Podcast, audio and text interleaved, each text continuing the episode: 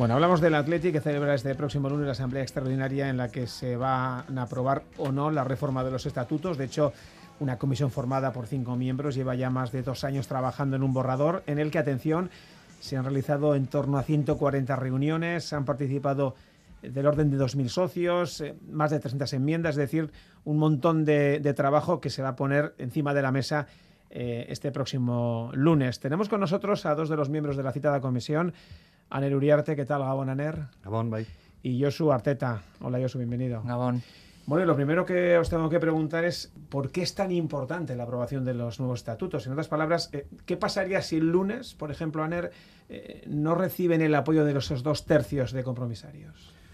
Bueno, yo creo que estamos en un momento clave de, la historia del Atleti. Eh, llevamos dos años y medio tratando de ofrecer un proyecto de reforma de unos estatutos que claman por su reforma. Eh, hay partes de los estatutos actualmente vigentes que gritan que tienen que ser reformados. Y llevamos un periodo, como he dicho, de dos años y medio, intentando trasladar a este proyecto lo que la masa social, lo que los socios compromisarios nos han pedido. Es decir, hemos hecho un esfuerzo de participación muy grande en ese sentido. Estamos en un momento clave, porque claro, el tema es que la, para la reforma de estatutos hay una mayoría cualificada, desde mi punto de vista, excesiva, que son dos tercios. Y necesitamos ese 66,7%. Si no lo sacáramos, pues nos quedamos anclados en el pasado. Se quedan unos estatutos anticuados y que, repito, claman por su reforma. Eh, llevamos eh, no sé, 15, 20 años escuchando que los estatutos actuales del Athletic, los vigentes, están obsoletos.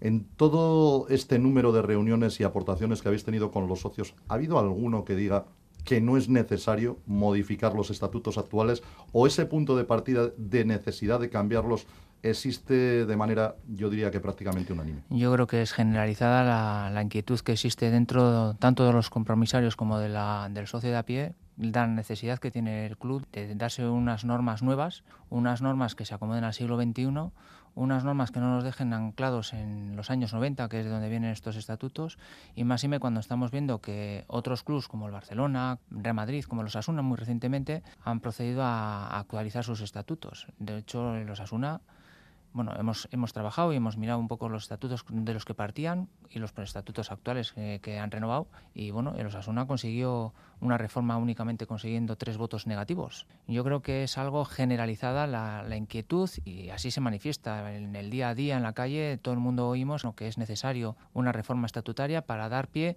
pues desde los medios telemáticos que ahora se pueden emplear para dar un equilibrio nuevo a, los organismos que componen el propio club. Es una oportunidad única y estamos dando un poco voz, plasmando en escrito lo que se nos está planteando por parte no solo de los compromisarios, sino de los propios socios. A la pregunta que tú decías, se nos han acercado muchos, muchos socios, 2.000 se cuantificaba, y muchos compromisarios. Yo creo que hemos llegado a hablar con entre 400, 500 compromisarios, hemos tenido muchas reuniones. De todo lo que hemos recibido, valorando todo lo que hemos recibido, es muy positivo. Hay muchos socios y socios compromisarios que están de acuerdo y muchos otros que no están de acuerdo en todo, pero hacen una crítica responsable en el sentido de que dicen, bueno, mira, yo no estoy de acuerdo con este punto, pero yo creo que en un cómputo global estos estatutos, este proyecto, mejoran mucho los estatutos actuales y voy a votar que sí. De verdad, hemos recibido, de, las aportaciones que hemos recibido, muy pocos, me atrevería a decir hasta residual, muy pocas opiniones en contra en la frente a la totalidad de los estatutos. De verdad, eso es, una impresión que tenemos porque, y perdonad, nadie en la masa social del Atleti y nadie entre los socios compromisarios puede decir que no se le ha atendido por la comisión. Todo el que ha querido ha venido y ha sido recogido su, su opinión, se le han dado argumentos. Obviamente no hemos aceptado todo, porque entre otras cosas muchas veces las eh, cosas que nos piden son contradictorias, contradictorias entre sí. Pero a todo el mundo le hemos escuchado, le hemos atendido y le hemos dado razones. Y luego, por supuesto, hemos recogido muchas aportaciones que nos han hecho. Además, con la particularidad, perdona, que si se aprobasen estos estatutos, lógicamente la posibilidad de una posible reforma parcial o total de los mismos sería mucho más fácil. Pasaremos de dos terceras partes que existe actualmente a tres quintas partes, es decir, de un 66,66 a un 60, que parece que es poco, pero la verdad es que es bastante. Sería mucho más flexible la, la nueva. Eso es. Eh, extrapolando estos datos de, de socios que se os han acercado, que han participado, la sensación que da es que deberían de salir adelante, ¿no? Pese a, esa dificultad que entraña el, alto porcentaje necesario para ello, ¿no? Sí que habéis mandado también esos mensajes, no sé si es excesivo decir apocalípticos, ¿no? Pero eh, tengo aquí apuntado riesgo de crisis institucional, club debilitado, dar una imagen de falta de acuerdo. la situación es complicada también, ¿no? Sí, a ver, eh, yo en principio soy optimista, razonablemente optimista muchas veces con el Atleti somos optimistas, ¿verdad? Empezamos bien la temporada, decimos este año lo conseguimos todo y luego te dan un sopapo. Pero sí que soy optimista. Obviamente estamos en la realidad y eh, cuando uno tiene que conseguir, o unos, perdón, tenemos que conseguir una mayoría de dos tercios, pues existe la posibilidad de que no se consiga, porque es una mayoría muy importante. Entonces, el mensaje, pues apocalíptico, no sé si apocalíptico quizás es excesiva la expresión, pero si el Atleti en 10 años, 15 años, al tercer intento, no es capaz de reformar unos estatutos del siglo pasado anticuados, pues tenemos un problema institucional. Yo digo que si esto se aprueba el 24, somos un club eh, con más fortaleza, más potente institucionalmente. Si no lo aprobamos, lo seremos con menos, porque somos incapaces de ponernos de acuerdo. Somos mucho de, poner etiquetas eh, a las cosas. Se puso etiqueta y la tiene a los estatutos actuales de Fernando Lamíquiz. Se puso la etiqueta a la primera intentona de reforma los estatutos que presentaba Fernando García Macua, posteriormente los de Josu Rutia, y ahora se le pone la etiqueta mm, de Aitor Elizegui. Aitor Elizegui no ha tenido demasiado respaldo en, las asambleas de, compromisarios. ¿Se puede explicar o hacer llegar a la gente que no son los estatutos de Aitor Elizegui, sino que son los estatutos del Athletic Club? Es que, como bien has dicho, son los estatutos del Athletic Club. Desde un principio nosotros hemos dicho y hemos diferenciado que con independencia que estatutariamente hablando el presidente del Atleti tiene que ser a su vez presidente de la comisión, estos no son ni los estatutos de Aitor Elizegui, ni los estatutos de ANER, ni los estatutos de Yosu. Son los estatutos que plantea la comisión para que sean aprobados por los representantes, en este caso los compromisarios, que eh, tienen que dar dos terceras partes, pero está clarísimo desde un primer momento, tanto Aitor como nosotros hemos dejado claro que estos no son estatutos de Aitor Elizegui son los estatutos que se ha hecho por parte de una comisión para que sean aprobados por los compromisarios para que se representen en los estatutos del Atleti. Yo que he estado en todas las reuniones, en prácticamente en todas, igual hemos faltado alguna por enfermedad con la pandemia esta que hemos tenido, ¿no? Pero básicamente hemos estado todos en el 90 y mucho por ciento. Aitor Elicigue ha sido uno de cinco más y todas las eh, cuestiones que se han debatido, que se han aceptado y que se han descartado, se hacían en función del bien del atleti, por encima de cuál fuera la junta directiva. no digo tanto del comportamiento dentro de la propia comisión, sino muchas veces de las valoraciones que se hacen hacia afuera, ¿no? que claro, eh, pueden correr el riesgo de, de etiquetar eh, un producto, eh, en este caso. Incluso ha facilitado a Aitor Elice que desde el momento en que ha presentado la dimisión conjuntamente con toda la Junta Directiva, ya no va a ser el presidente del Atlético cuando se vayan a, aprobar estos estatutos, porque yo soy no razonablemente optimista, sino soy muy optimista. Oye, en unos estatutos que van a tener que recibir el aval de 1.206 compromisarios, que van a recortar en el cierta medida. El 66% de los asistentes. Están llamados, pero que van a recortar efectivamente parte del poder actual del compromisario. Se habla también de esa asamblea plenaria. Eh, ¿Pueden convivir fácilmente ambas figuras, la asamblea plenaria, el mantenerse los compromisarios? ¿Cómo van a convivir o cómo convivirían ambas, ambas estructuras? yo es que eh, discrepo de que se recorte el poder del compromisario. ¿eh? Es decir, nosotros diseñamos una asamblea plenaria una segunda asamblea, que en realidad le da nombre a algo que funciona, porque eh, se organiza para votar cada cuatro años a, los presidentes. Y yo entiendo que este diseño de la asamblea plenaria, esas competencias específicas de la misma y esa posibilidad de, traspaso de decisión de la asamblea de compromisarios a la asamblea plenaria con unos mecanismos ágiles, no recortan la, la posición del socio compromisario, le fortalecen. Decir, sale fortalecida la Asamblea, en el sentido de que la Asamblea de Compromisarios no es algo en sí, no es eh, algo propio, sino que emana de la masa social y vuelve a la masa social cuando sea necesario. Es más, algo, estas corrientes que se oyen, que discuten en la Asamblea de Compromisarios, evidentemente quedan eliminadas en el momento en que partimos de una Asamblea de Compromisarios que es radicalmente necesaria para la gestión de un club como el Atleti, en el sentido de que solo con una asamblea más reducida, compuesta por los socios comprometidos con el Atleti, solo es posible así un verdadero control que nazca de una participación, de un debate, de un cruce de ideas, y además se ve legitimada porque para determinadas cuestiones y para determinadas enquistes o, cuestiones que no se resuelvan, vuelve a la masa de la que nace, porque la Asamblea de Comunicaciones nace de la masa social con sus nueve avales. Entonces, yo entiendo que es una asamblea todavía más legitimada y luego más ágil, ojo, porque añadimos un año más de mandato, con lo cual desvinculamos la Asamblea de Compromisarios de la posible Junta Directiva y luego permitimos su renovación anual, que esto hace que sea un órgano ágil en el que entre la gente que verdaderamente quiere comprometerse con el atleti y que año tras año pues se vayan nutriendo de una savia nueva dentro de la masa social. Además es que desde el momento en que se refuerza el Atleti, yo creo que se refuerzan todos los estamentos internos del Atleti. No hay que mirar, se refuerza este, se debilita este. Yo creo que en principio la Asamblea de Compromisarios tiene un mayor control, una mayor posibilidad de control hacia la Junta Directiva. También se le dan instrumentos a la Junta Directiva para, en el caso de que no saque adelante ciertas cosas, pueda llevar a la Asamblea Plenaria la aprobación de las cuentas, por ejemplo.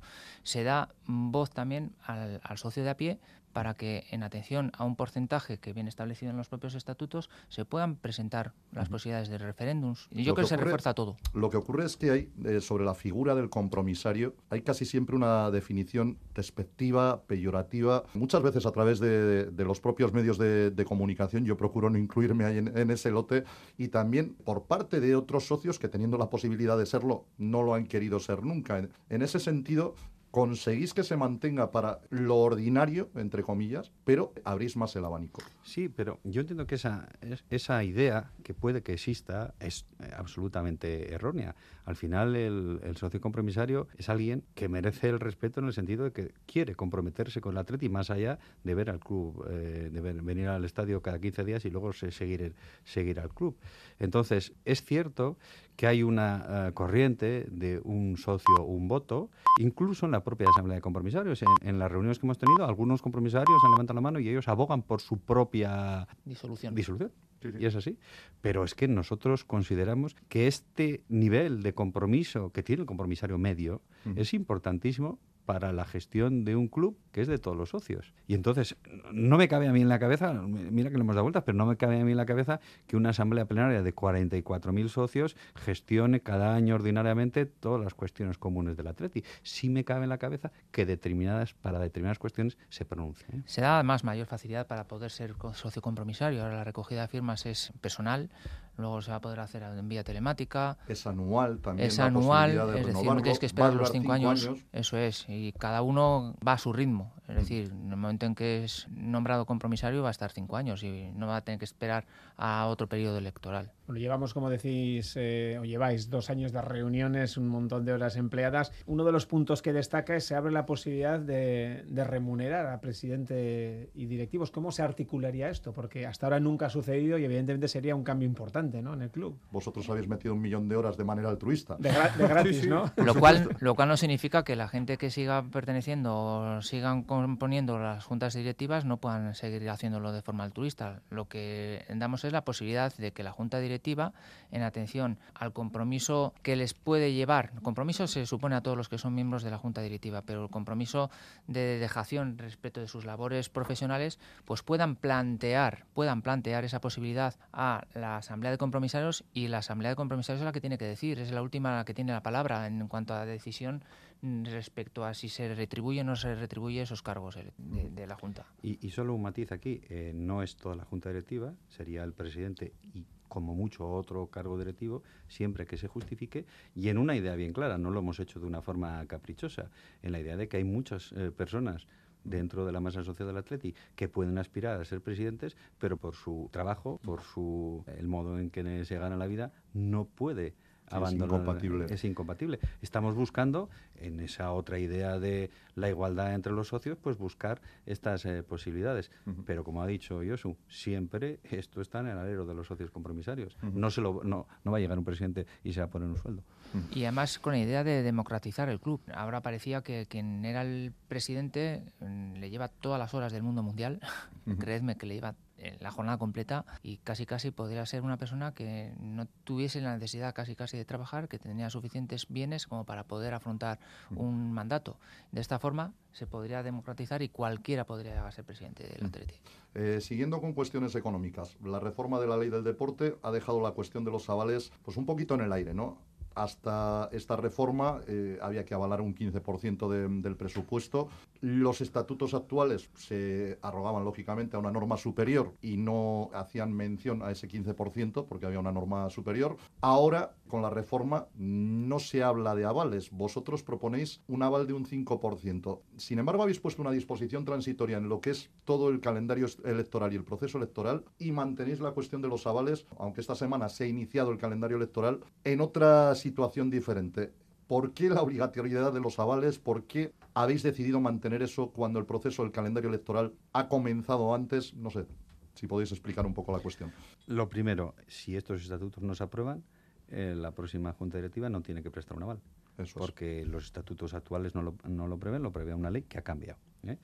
Entonces, nosotros lo que partimos de la base es de que una junta directiva que gestiona un club como el Atlético, que es un club eh, con tanta base social, tan importante en Vizcaya, tan importante en Euskadi, en realidad también está moviendo un negocio de muchos millones de euros al año. Entonces entendemos que tiene que haber un mínimo aval, una garantía para eventuales responsabilidades. ¿De acuerdo? Lo que pasa es que esto es como muestra del equilibrio que buscamos en estos estatutos, pues buscamos un equilibrio también.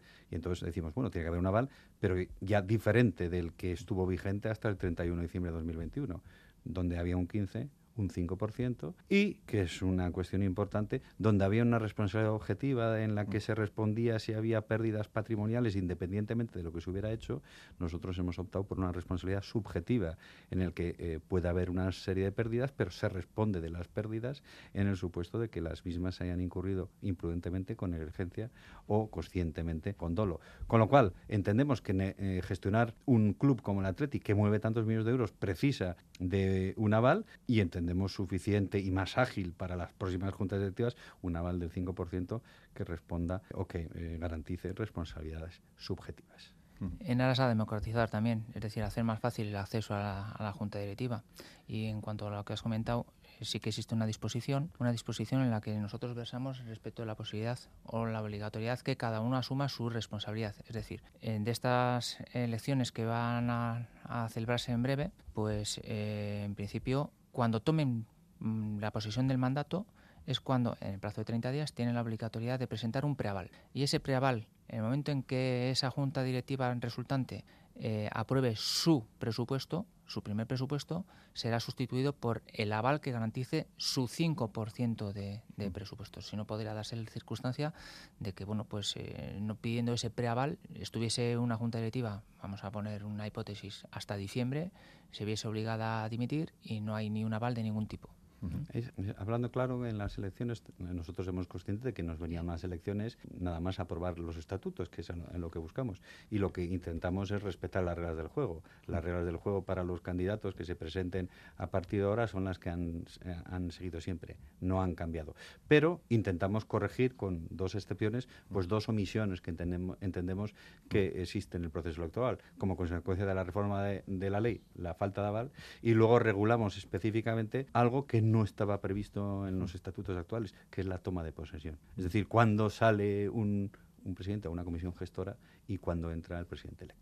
Vamos terminando ya, Alberto. Por mirarte una pregunta más, eh, asunto IPC de subida de cuotas se pone también encima de la mesa. Cuando tocamos el tema del bolsillo, evidentemente suele ir aparejado de, polémica ¿no? y de bueno, eh, opiniones contrapuestas. Eh, ¿Ese asunto cómo, cómo quedaría? Pues hubo un anteproyecto y en el anteproyecto sí que decíamos que automáticamente se subía el IPC del ejercicio anterior. ¿vale? es una figura nueva esta del anteproyecto que no estaba dentro de, de la situación reglada que existía para la renovación de, o reforma de estatutaria, pero a instancias de muchas de las aportaciones que se han hecho por parte de los socios, pues había inquietudes respecto de, esa, de ese incremento de IPC. Como ha quedado en el proyecto que vamos a presentar o que hemos presentado, es que en principio se cogerían los últimos cinco ejercicios, se ponderarían esos cinco ejercicios, los IPCs que había durante esos ejercicios, y se incrementaría en la mitad de la suma dividida, o sea, la, cifra ponderada de los cinco ejercicios. Es decir, sería el 50%. Pero eso no significa que una junta directiva, en un momento dado, se presentase a la aprobación de los presupuestos diciendo que no quiere subir esa cantidad o que quiere subir otra cantidad. O incluso cualquiera de los compromisarios pudiese hacer otra aportación diciendo que no, que no quiere que se suba ese 50% de la cifra ponderada de los últimos cinco ejercicios. Una cuestión ya por mi parte para finalizar. En los anteriores estatutos eh, había lagunas, eh, porque eh, ha habido situaciones que, no estaban contempladas, que me perdone Fernando, Fernando. Hemos visto en los últimos tiempos asambleas que han rechazado las cuentas presentadas por una junta directiva y que tenían que volverlas a presentar. Y la pregunta era, ¿y qué pasa si se las vuelven a rechazar? Realmente no pasaba nada, podía estar presentando cuentas casi casi de manera eterna. Ahora eso queda ya eh, claramente reflejada una situación de mm, dos eh, ejercicios contables rechazados el mismo año por, por la asamblea de, socios cómo se tiene que solucionar. Sí, eso es otra de las cuestiones que hemos abordado.